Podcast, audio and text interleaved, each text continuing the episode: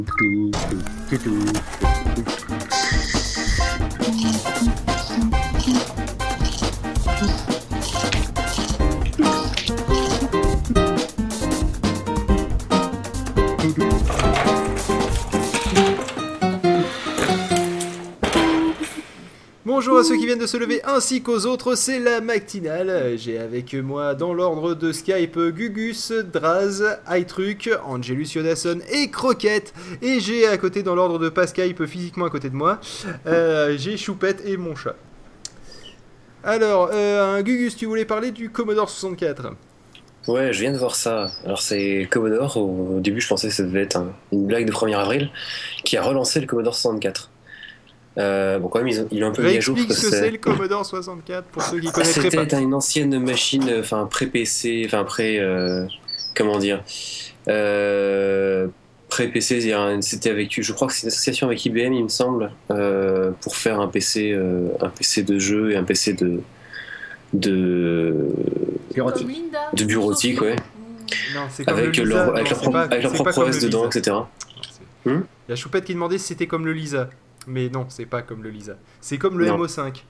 Bah, tu prends un Atari, Comme euh, pareil. là où il y a le truc de James Bond. Comme l'Atari ST, quoi. Non, pas- ça c'est le MI5 là, c'est le- là où il y a James Bond, Voilà, c'est pas le ça, MO5. Angelus.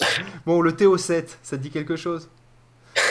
C'est pour les enfants, c'est un petit jeu de société. Non, c'est c'est- en gros c'était un gros clavier avec tout l'électronique dedans et tu le branchais à ta télé, voilà. c'est- Et t'avais un stylo optique? Aussi, c'est vrai.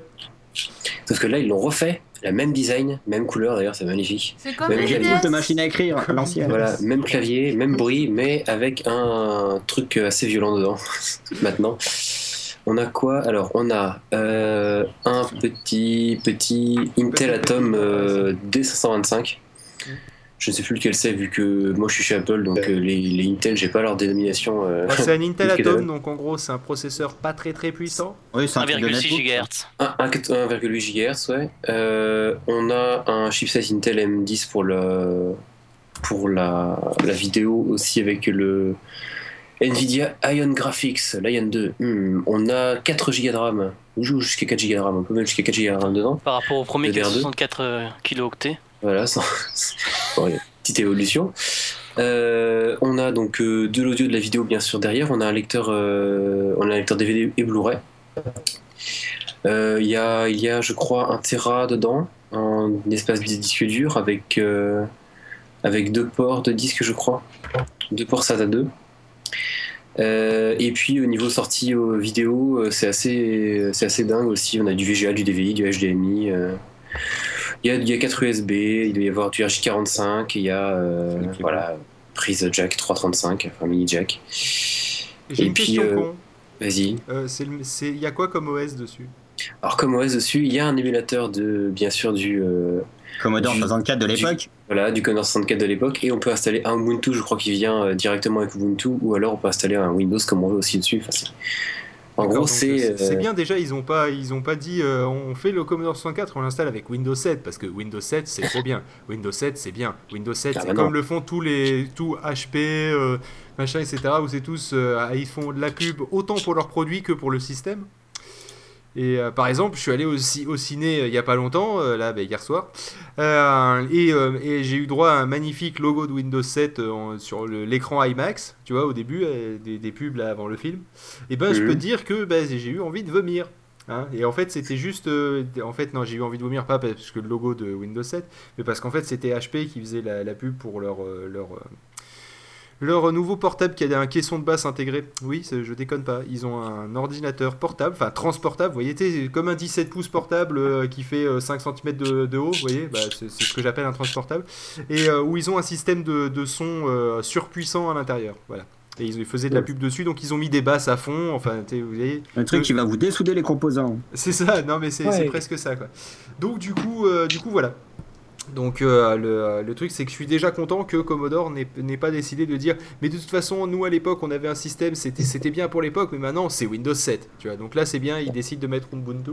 Ça, Mais ils ça me plaît de- dans la philosophie. De donner le choix et surtout en plus l'émulateur de, de Commodore 64 est ma- magnifique pour euh, utiliser encore euh, votre Commodore 64 en ligne, en ligne de commande.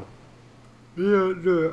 Pardon, l'émulateur, il est. euh, il- En fait, c'est au, au début, tu choisis de booter euh, sur, euh, sur l'émulateur ou Alors, je sur ne sais le- pas, je suis en train de regarder parce que ça a l'air un peu. Ce site laisse le choix de l'OS. te... Dans ce cas-là, ça veut dire en fait, ils t'ont juste préinstallé un émulateur. Non, non, apparemment, tu peux. En fait, c'est tu peux choisir au démarrage entre l'émulateur de, de C64 ou un, un autre OS. D'accord, mais c'est quoi l'intérêt du si tu pars pour faire du, de- du C64 de, de, de prendre cette bécane quoi? Bah, c'est juste pour le, le Autant nostalgie. récupérer mais- un vieux Commodore quoi. Ah ouais, mais voilà, là c'est la nostalgie, tu, tu peux l'utiliser pour autre chose aussi quoi. maintenant, voilà. C'est pas faux. Sur- surtout que le prix va donner entre 250 et 895 dollars. Entre Ouais. 250 et 895 Euh, Je crois que 250, c'est c'est y a rien dedans, hein, c'est juste le la c'est juste la case. Ah Euh, d'accord. Non parce que je me disais ça fait quand même une sacrée fourchette là. C'est comme dirait euh, comme dirait Gad Elmaleh, c'est plus une fourchette, c'est un râteau. Bah, là. apparemment, C'est- 5 versions seront proposées donc. Euh, Euh, Là, c'est- bah, en fait, euh, je crois que je suis en train de regarder le 250, le 250 c'est euh, 250 dollars, c'est euh, C'est une touche. juste la boîte. ça pourrait. Juste la boîte et le lecteur de et la, carte mère peut-être là non? C'est non pas la- même pas la motherboard c'est le 4 reader je pense qu'il s'appelle 4 reader multiformat plus USB port. J'imagine que c'est les portes qu'il y a derrière en- les ports qu'il y a derrière en fait euh, j'ai l'impression. Derrière. euh, ça donne pas le choix après. Ouais, Parce que tout est intégré dessus. Par contre, 250 dollars juste la boîte et le lecteur de machin, c'est un peu du vol quoi. Ah ça bah. fait- bah ça fait ça fait ça fait une jolie boîte avec une port un port HDMI quoi qu'est-ce que tu dis?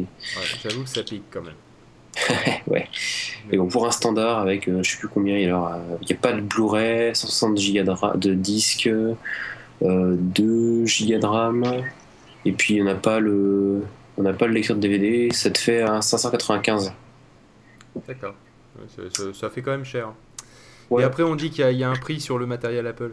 Qu'il y a, qu'il y a une taxe Apple. Bon.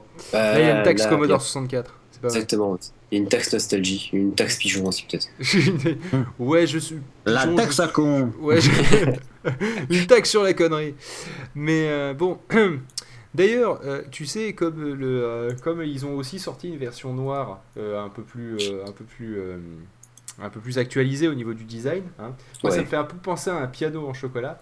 Et, euh, et on comme va, le donc Commodore, on va donc s'écouter Piano Chocolate et comme justement, et comme le, le Commodore, c'est un, c'est un, un peu un, un amour perdu et oublié. On va s'écouter Forgotten Love de Piano de Chocolate, la Magnifique double transition. transition qui passe bien. Allez, c'est parti.